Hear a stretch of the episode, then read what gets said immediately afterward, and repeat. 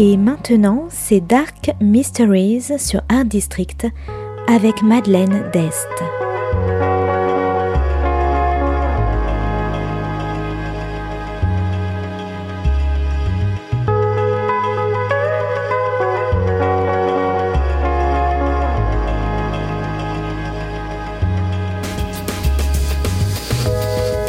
Welcome to Dark Mysteries, a book review show devoted to crime, mysteries, thrillers, and the dark side of human nature.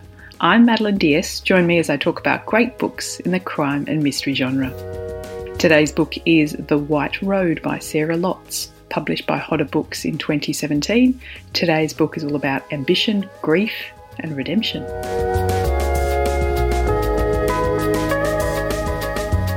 Simon is a blogger and an adventure junkie. His latest stunt is to explore and film a series of dangerous caves now closed off to the public due to the death of a school group. Simon has enlisted the help of the strange Ed to guide him through the caves, but when the rain starts to fall outside and the caves begin to fill with water, Simon's adventure doesn't quite go as they planned.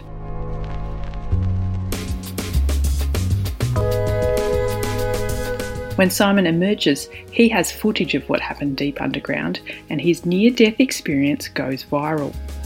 His blog gets millions of hits, but now Simon has to do something new, something bigger. And what's the biggest adventure in the world? Mount Everest.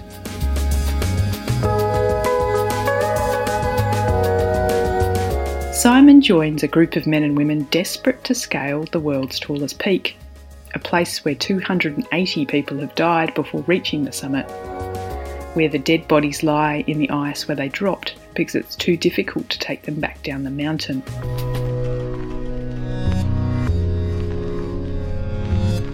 The dead include Juliet, a legendary climber who tried and failed to scale the mountain without oxygen 30 years earlier. Haunted by his incident in the caves and by the sheer physical and psychological grind of facing Everest, has Simon gone too far this time?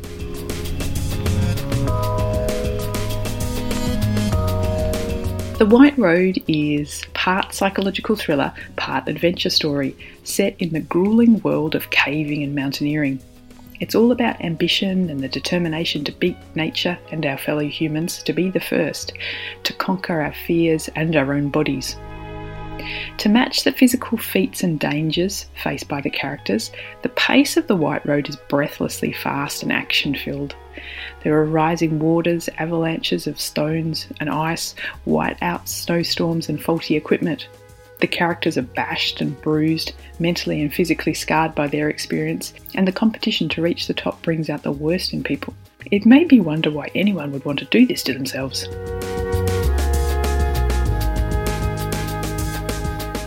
The White Road is also about grief, not only their fallen adventurers, but of mothers and fathers, and how far people will go to redeem themselves and hopefully rid themselves of the ghosts that haunt them.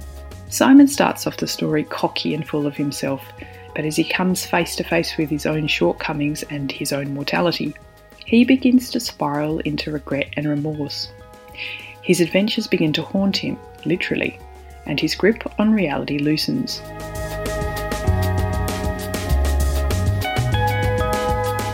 Simon's story is told alongside excerpts of Juliet's diary and her own attempt for the summit 30 years earlier. And like Simon, death is following Juliet up the mountain. The title The White Road is a reference to T.S. Eliot's poem The Wasteland and to Ernest Shackleton, and how he and other adventurers claim they were accompanied by an unknown and ghostly third man.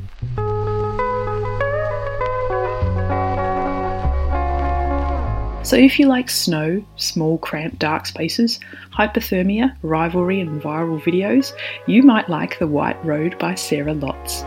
Thanks for listening to Dark Mysteries. If you have any feedback or want to say hello, you can contact me at Art District Radio by email at mde at artdistrict-radio.com. Or if you'd like to listen to past reviews, please go to artdistrictradio.com forward slash podcasts.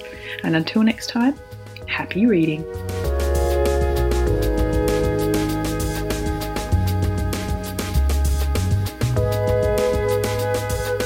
C'était Dark Mysteries sur Art District, la chronique en anglais de Madeleine Dest qui nous vient directement d'Australie.